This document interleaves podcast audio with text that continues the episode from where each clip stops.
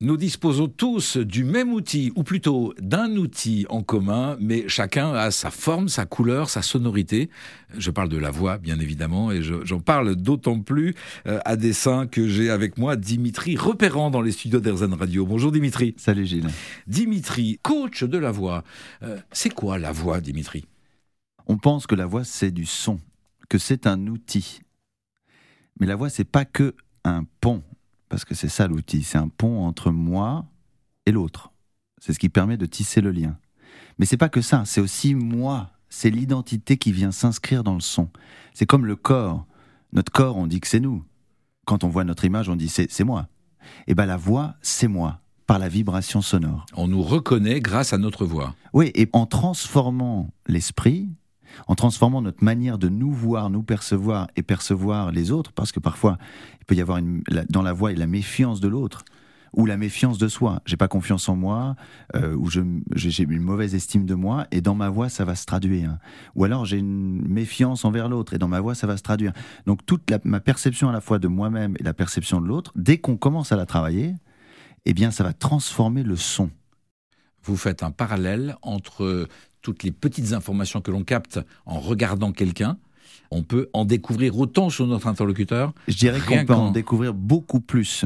C'est-à-dire que le, le, son est, comme disait Lacan, l'expérience la plus proche de l'inconscient, c'est la voix. Alors pourquoi on vient vous voir, vous, coach de la voix? Parce qu'on n'est pas satisfait de sa voix, parce qu'on ne se reconnaît pas, ou alors qu'on trouve que comme on ne serait pas satisfait de son image?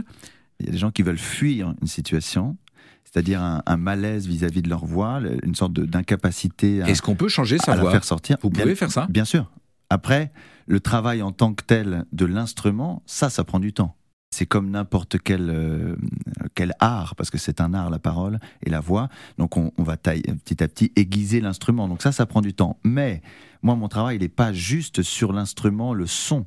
Parce que la voix, c'est le monde intérieur. Donc c'est une écoute de soi qui va transformer le son quand je suis à l'écoute de mon intuition ou euh, de mon feeling, ma façon de, m'exprimer va être différente. Donc ça, c'est l'écoute interne.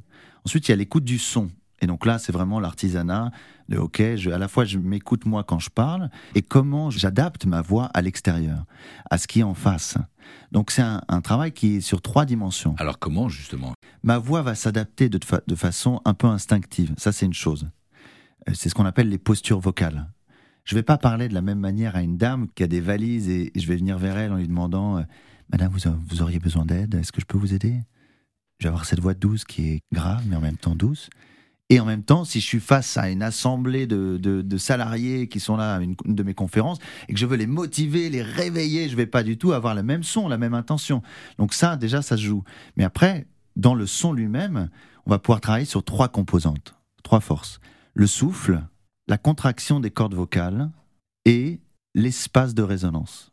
C'est-à-dire qu'il y a le souffle, donc j'inspire, je remplis mes poumons, et j'expire, sur l'expiration, je vais pouvoir produire de la voix. On peut produire sur l'inspiration, mais on le fait très rarement, sauf quand on est surpris. Ah on fait ça, ah donc on produit un son en inspirant. Mais c'est rare de faire ça. Si jamais je, je fais que de l'expiration sans la contraction des cordes vocales, et bien à ce moment-là, ça fait cette voix-là. En fait, c'est une voix sans voix, sans, sans vibration. Si j'ajoute à ça, donc en fait, il y a une opposition entre deux forces. Les cordes vocales, elles sont à l'horizontale, pas à la verticale, et elles vont venir se fermer comme une porte.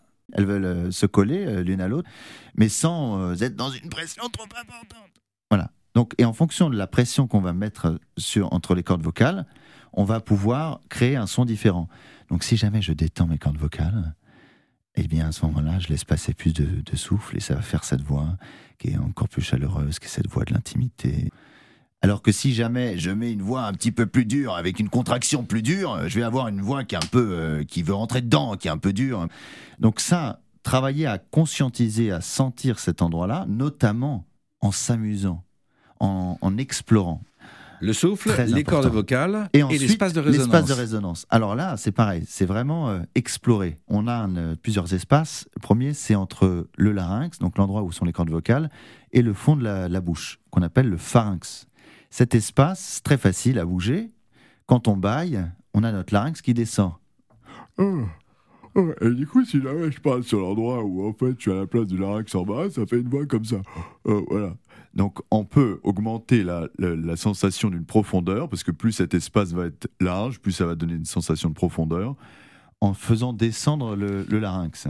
C'est en jouant là-dessus que l'on peut transformer la voix de quelqu'un. Exactement. Donc là, par exemple, il y a des gens qui vont avoir une voix qui va être plus dans le nez. Donc c'est c'est pas le son, c'est le même son qui est créé. Là, j'ai pas changé de son. Moi, je suis toujours sur ma voix de normale, comme je parle normalement. Je change pas la hauteur, la fréquence, mais je change l'endroit où ça va résonner. C'est jamais je me mets, c'est pareil. Alors que là, bah, je vais passer dans la bouche, c'est toujours le même son. Et où, où là, par exemple, c'est toujours le même son, mais j'enlève de la résonance. La plus importante pour donner de la présence, c'est la résonance des os qui va donner de la profondeur. Si jamais je fais moins résonner mes os quand je parle, eh bien, ça va donner plus de légèreté à ma voix. Vous gardez la même voix, la même intensité, la même énergie.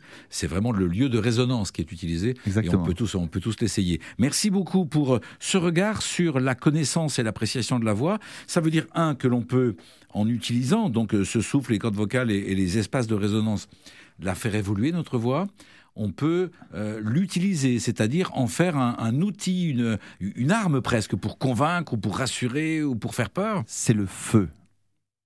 Le feu est une arme et le feu est un moyen de chauffer. C'est, la voix, c'est du don. C'est comme le soleil. Donc, euh, quel feu vous avez?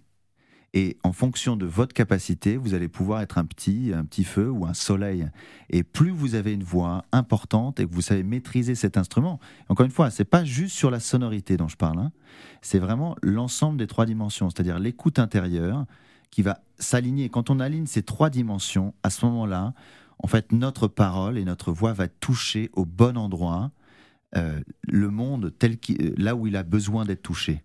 Parce qu'elle sera sincère. Sincère, mais aussi à l'écoute du moment T. C'est-à-dire qu'il y a un besoin, qui, le monde appelle quelque chose à chaque moment, peut-être, de l'histoire, à appeler des choses.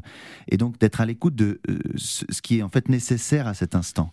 Quel est l'ultime conseil que l'on peut donner aux auditrices aux auditeurs d'Airzen Radio pour utiliser au mieux leur voix? Alors, je dirais que quand on travaille le son, au fond, on va travailler aussi la personnalité. C'est comme si jamais je change votre coupe de cheveux, si je change vos habits, vous allez vous sentir différent. Votre personnalité, si je vous mets un costume ou je vous mets en jogging, vous allez vous sentir différent, n'est-ce pas? J'aime bien ce, regard-là. Effectivement, ça a une influence. Donc on, peut travailler la personnalité par le fait d'aller explorer sa voix. Et moi ce que je dis c'est qu'il y a un endroit juste, il y a un endroit où en fait la, résonance et l'harmonique, la richesse harmonique du timbre euh, va être le plus riche par rapport à notre capacité. Pour une voix juste, ça s'appelle la voix par la voix, justement. Dimitri Repérant, spécialiste de la voix, notre voix a un incroyable pouvoir et nous venons d'en prendre vraiment conscience. Merci beaucoup Dimitri. Avec plaisir Gilles, merci.